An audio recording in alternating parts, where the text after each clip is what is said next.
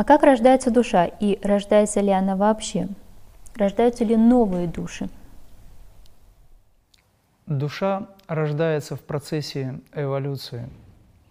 То есть, проще говоря, душа, она обладает качествами. Потенциально душа нуждается в том, чтобы проявить эти качества, поэтому она сюда и приходит. И когда человек проявляет свои качества, когда он получает личный опыт, душа рождается. Но если мы говорим о душе, которая изначально возникает, то речь идет об атмане. Все зависит от того, какое понятие люди вкладывают в это слово. Душа, которая вечная и бессмертна, агнец Божий, либо душа, которая рождается в процессе формирования духовной составляющей или пробуждения его волевых качеств этого человека, получения опыта. Об этом речь. Та изначальная душа, которая приходит как монада, бессмертная душа, она возникает прямо из Абсолюта. Она возникает из того, кто есть все во всем, из того, кто создал мир, все миры, из того, кто присутствует здесь сейчас. Это очень высокие планы. Это непосредственно близость или э, то, что называется частица Бога, из которого возникает душа. Ну или то, что мы называем агнец, то, что мы называем атманом. Это дух фактически – и он э, образует все остальное, образует дживу, образует то, что называется человек. Человек, который следует по пути, человек, который идет по жизни. Из воплощения в воплощение рождается и умирает, он обретает качество. Поэтому эти качества нами могут быть восприняты как душа. Душа, получившая опыт. И она стремится к духу. И вот такая вот э, устремленность, она называется духовной практикой, то есть вознесением. Духовная практика или вознесение – это как метод или как какой-то, скажем, э, аспект садханы, духовного продвижения или устремленности, если хотите. Все это вместе можно назвать духовной практикой или вознесением. Вот таким образом происходит трансформация. И таким образом Творец познает себя самого снова и снова – в каждом из нас. А рождаются ли новые души? Новые души рождаются. Каждый раз, каждый какой-то момент на усмотрение Высшего снова и снова рождаются новые светящиеся существа или души, которые имеют новые программы, если хотите, новые задания, новые качества – и все это снова и снова привносится сюда для того, чтобы Земля также, ну или наше пространство, в котором мы живем, также трансформировалось. Это происходит на усмотрение Творца. Но все души, которые рождаются, они рождены из непосредственно первоисточника. Поэтому мы имеем прямую связь с вездесущим Богом. Следующий вопрос может показаться странным, но допускаете ли вы существование людей без души? Я допускаю существование без души, а людей, существующих, которые существуют или которые есть бездушные люди. Мы об этом очень много раз слышим, когда даже в процессе простого общения люди говорят «бездушный человек». Что это значит? Это значит, что у этого человека нет а, качеств, которые можно было бы воспринимать как душевные качества. То есть этот человек не сострадает, он руководствуется только своей ментальностью. Это холодный, расчетливый ум. И, как правило, такие люди не чувствуют других, и у них закрыты сердца. Этих людей можно назвать бездушными людьми. Но я понимаю, о чем вопрос. Вопрос, наверное, о том, что есть люди, которых вообще нет монады. Да, такие люди есть, и это вопрос открытый, и на самом деле э, внешне это люди, но в них есть только интеллект, есть определенные качества, эго-принцип, но нет э, души непосредственно, непосредственно самой монады, потому что они либо отказались от нее в каких-то, при каких-то обстоятельствах, либо стерли этот духовный потенциал своей, скажем так, неправильной жизнью. Это происходит за многие-многие годы, может быть, даже воплощение индивидуально. либо их просто создали искусственно. Такое возможно? Такое возможно, но эта тема закрыта. Для большинства? Для всех. Скажите, как отличить людей, которые все-таки имеют вот эту монаду, божественную искру, душу, и те, которые не имеют? Люди, которые имеют монаду, или те люди, которых мы можем назвать человеками, они имеют душу, имеют духовные составляющие, и эти люди, они теплые, если не горячие, но теплые. А люди, которые не имеют м, качеств души, они холодны. Вы их сразу можете отличить. Я еще раз говорю, это холодный расчетливый ум и больше ничего. Это интеллект, за которым ничего не стоит духовного. Вы будете чувствовать их. Развивайте свои ощущения, развивайте свои чувства, развивайте свое видение. У этих людей аура серая. А что происходит с их душами, когда они от них отказываются? Ведь это тоже некая такая суб субстанция или энергия. Душа свободна изначально. Она э, либо претерпевает какое-то влияние, находясь внутри человека, если человек живет, э, скажем, жизнью, которая противоречит душе, он живет такой жизнью какое-то время, то душа находится в смятении. Она не может быть развита, не может получить те э, качества, которые хотела бы в себе, скажем, иметь или пробудить. Да? Вот. Как правило, такие люди, они либо попадают в ситуации, где им вынужденно придется изменить свое отношение к жизни, либо они погибают, и надо будет ждать следующего воплощения. Тогда, когда душа не видит, что она может быть выражена через эту личность, личность должна служить душе.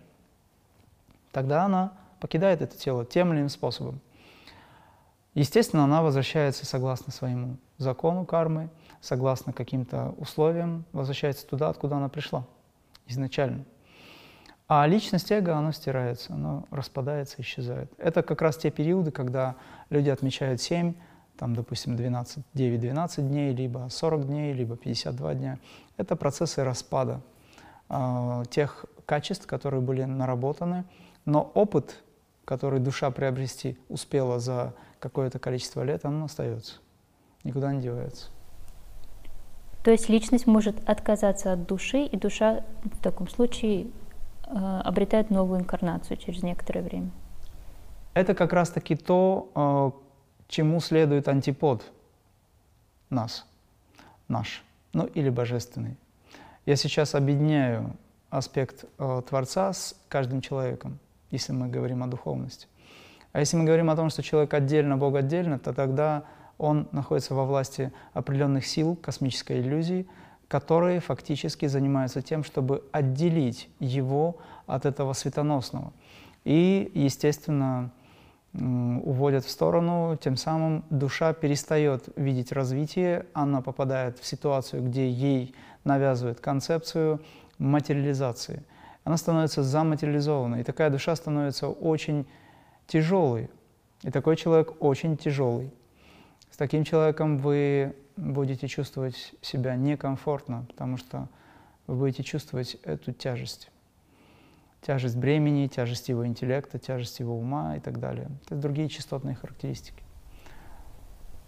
В духовном пространстве есть такое понятие, как сторонний наблюдатель когда человек старается наблюдать все происходящее как бы извне. Как это соотносится с душой? Является ли душа этим наблюдателем? Наблюдателем может быть и душа, и может быть дух.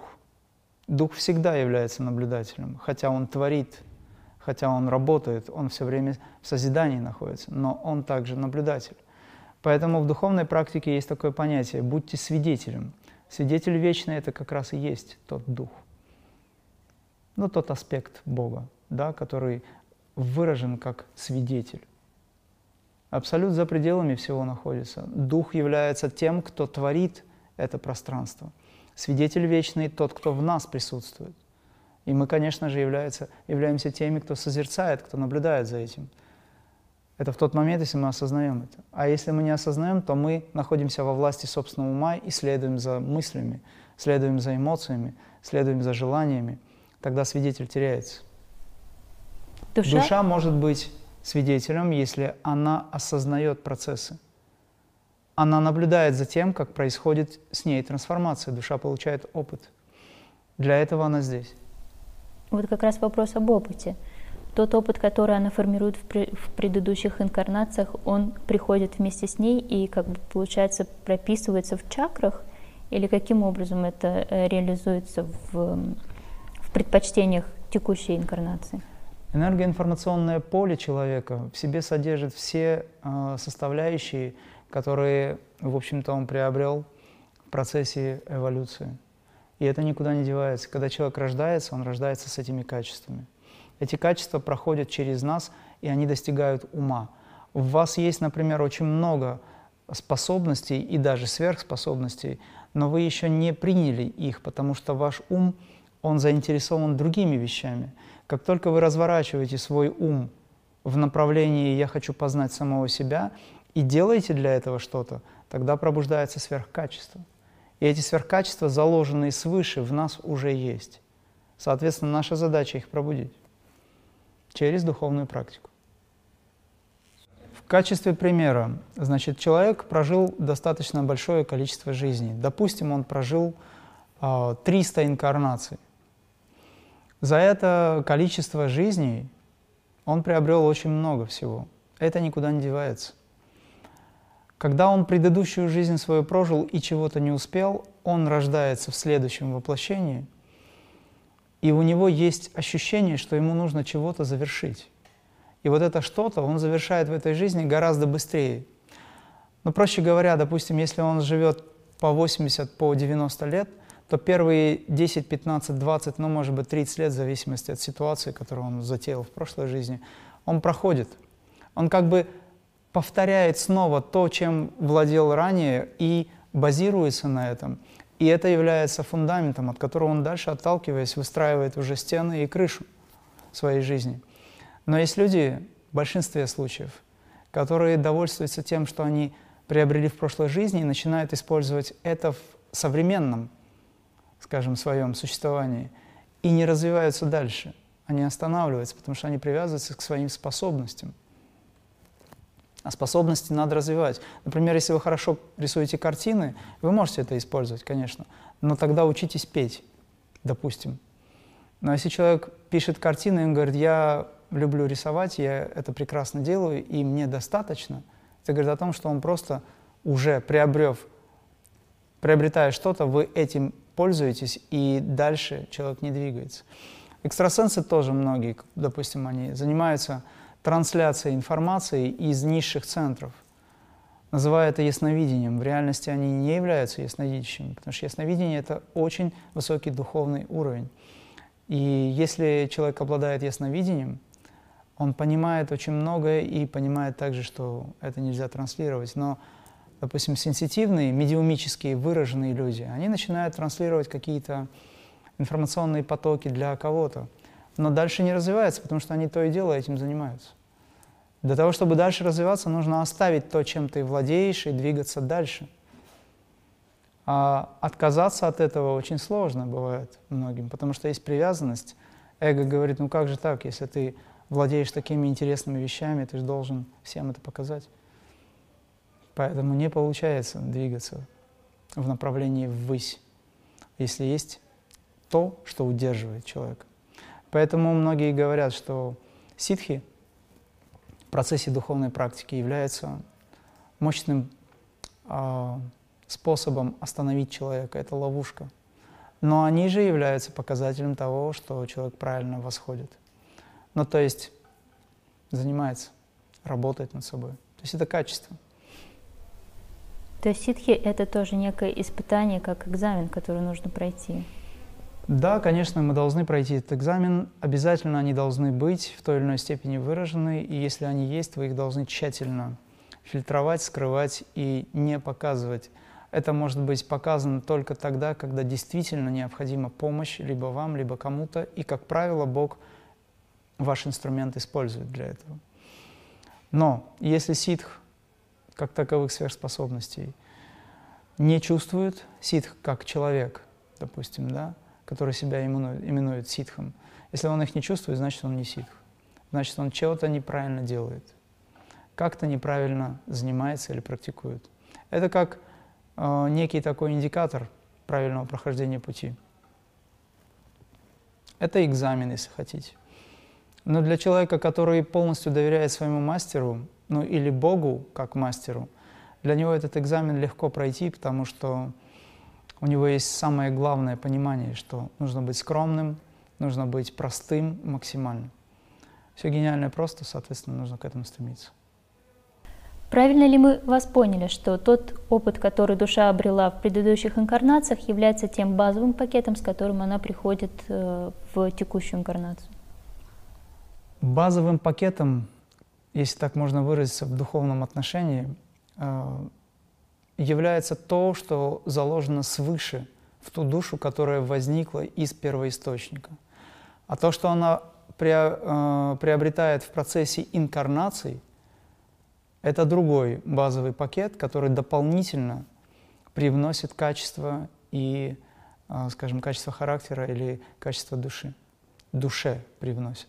То есть в нас есть знания, которые заложены свыше, и также есть знания, которые мы приобретаем в процессе эволюции. И то, и другое является нашим достоянием.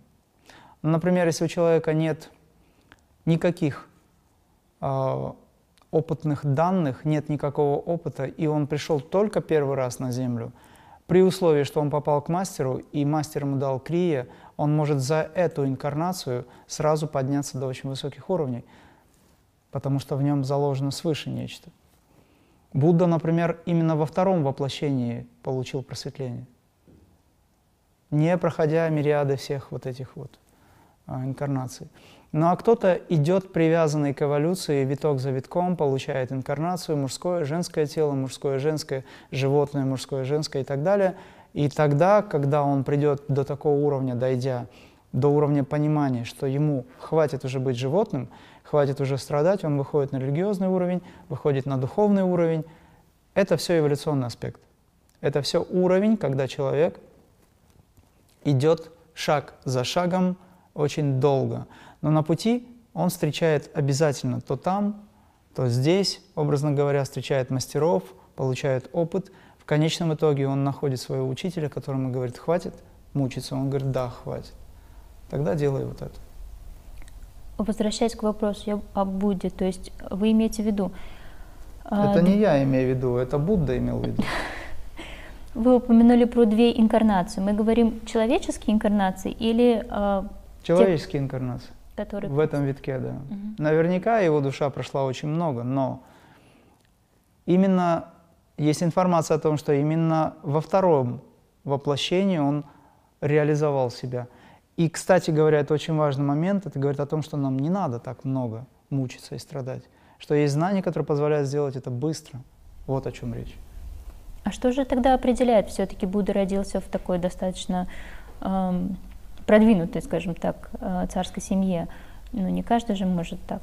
Я по меньшей мере знаю восемь Будд. О каком речь идет? Вы говорите о Сиддхартхе?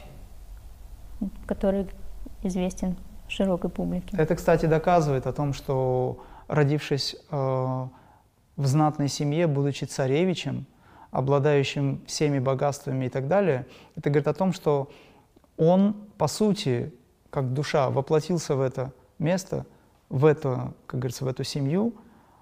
Если бы не э, его буддийские качества, если бы не его высокие и возвышенные качества, он как раз в точности соответствовал э, тем стандартам и нормам, небольшого количества воплощения, стремящихся к власти, стремящихся к тому, чтобы управлять народом. Это как раз первый или второй уровень сознания человека, психотипа, о которых я ранее говорил.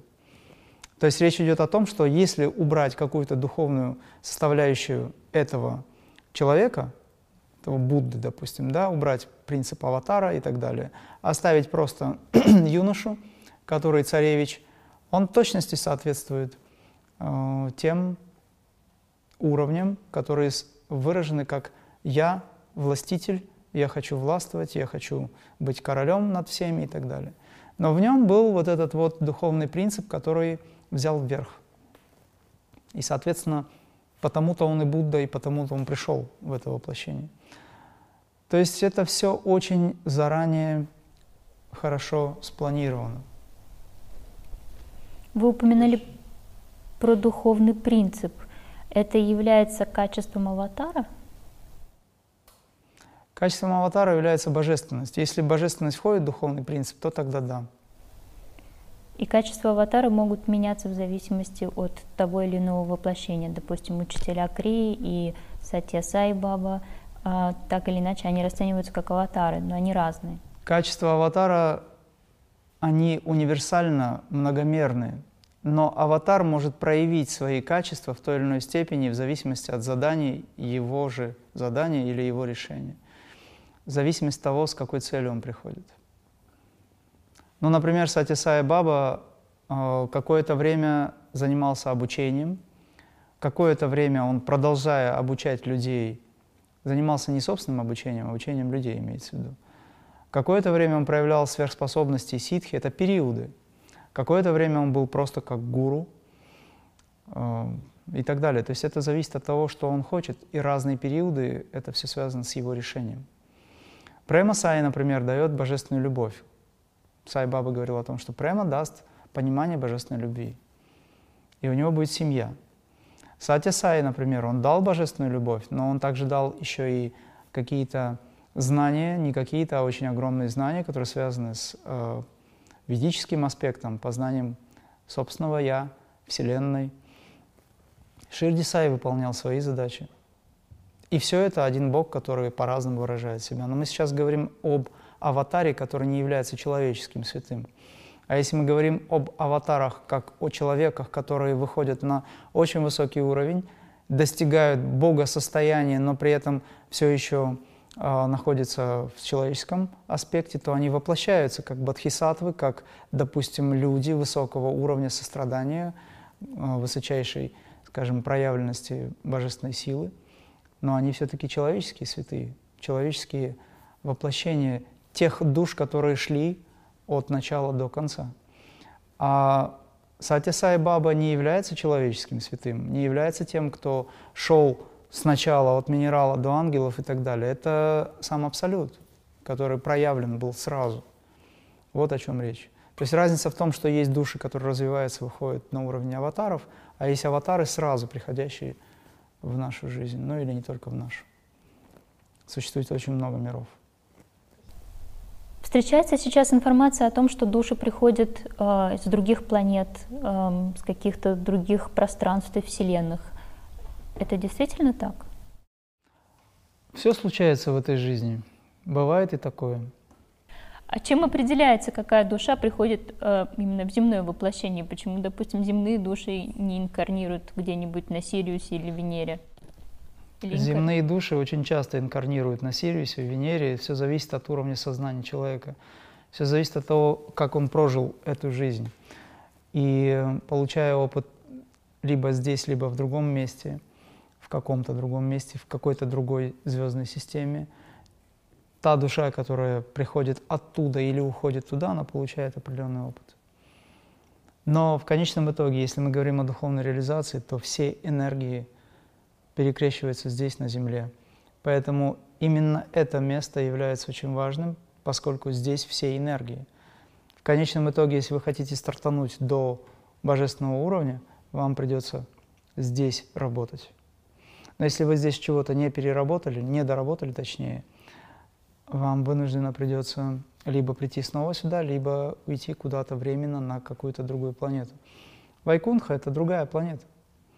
Вайкунха, куда все стремятся, э, скажем, вайшнавы, да, они говорят о том, что есть пространство, есть место, есть другая планета, где очень хорошо, где все радостные, где все очень сладко, все очень приятно и так далее.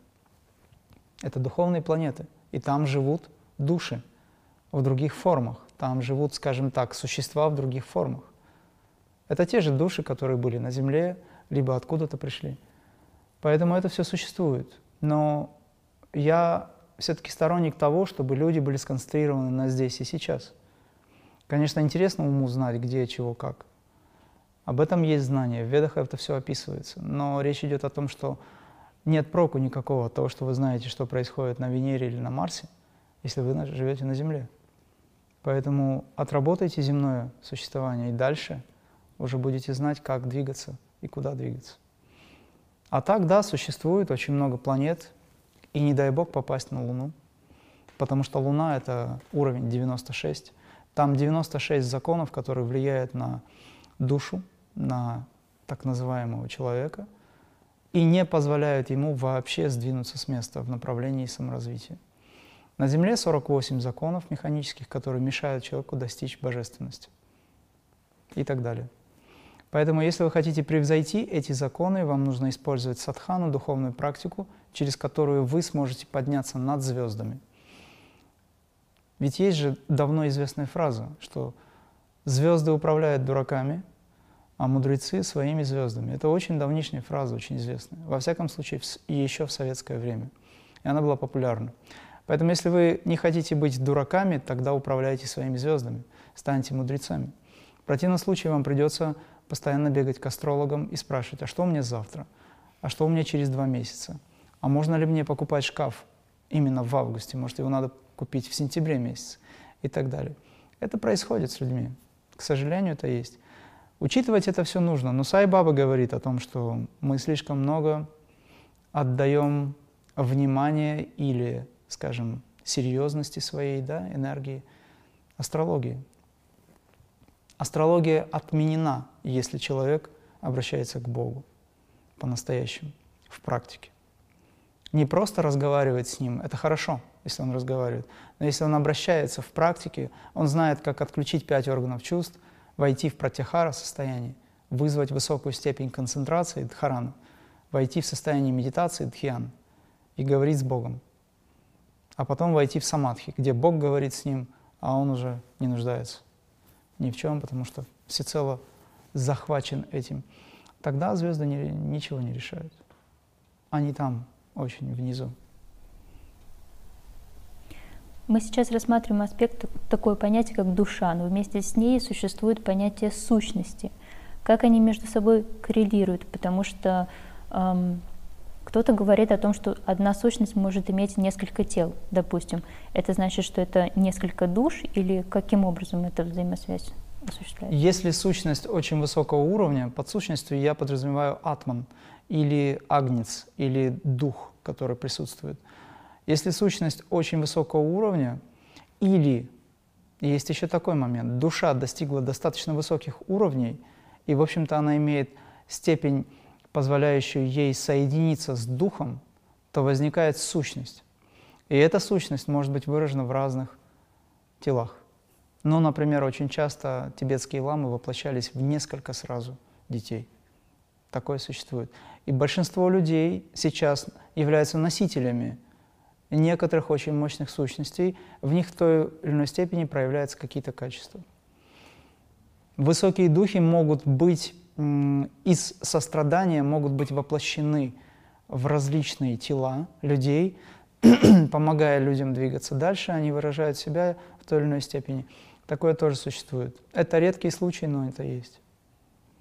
Но если говорить о том, что Солнце светит всем, нас огромное количество людей, количество людей очень много на Земле, и все получают лучи от одного Солнца мириады лучей, которые идут из одного источника и греют каждого. У нас несколько миллиардов человек. Соответственно, точно так же высокая сущность может быть инкарнирована по ее, в общем-то, желанию или решению, в зависимости от того, какие цели она преследует, может быть воплощена в нескольких детей. Вот Далай-Лама, например, однажды сказал, что он может родиться в нескольких детях. Потом он сказал, что вполне возможно, что это будет женское воплощение. И не в Китае. Это вот недавно информация была. Интересно. Сущность — это объединенная э, сила духа и души. В моем понимании, во всяком случае, так. Сущность, которая возникла, это аспект единства алхимического.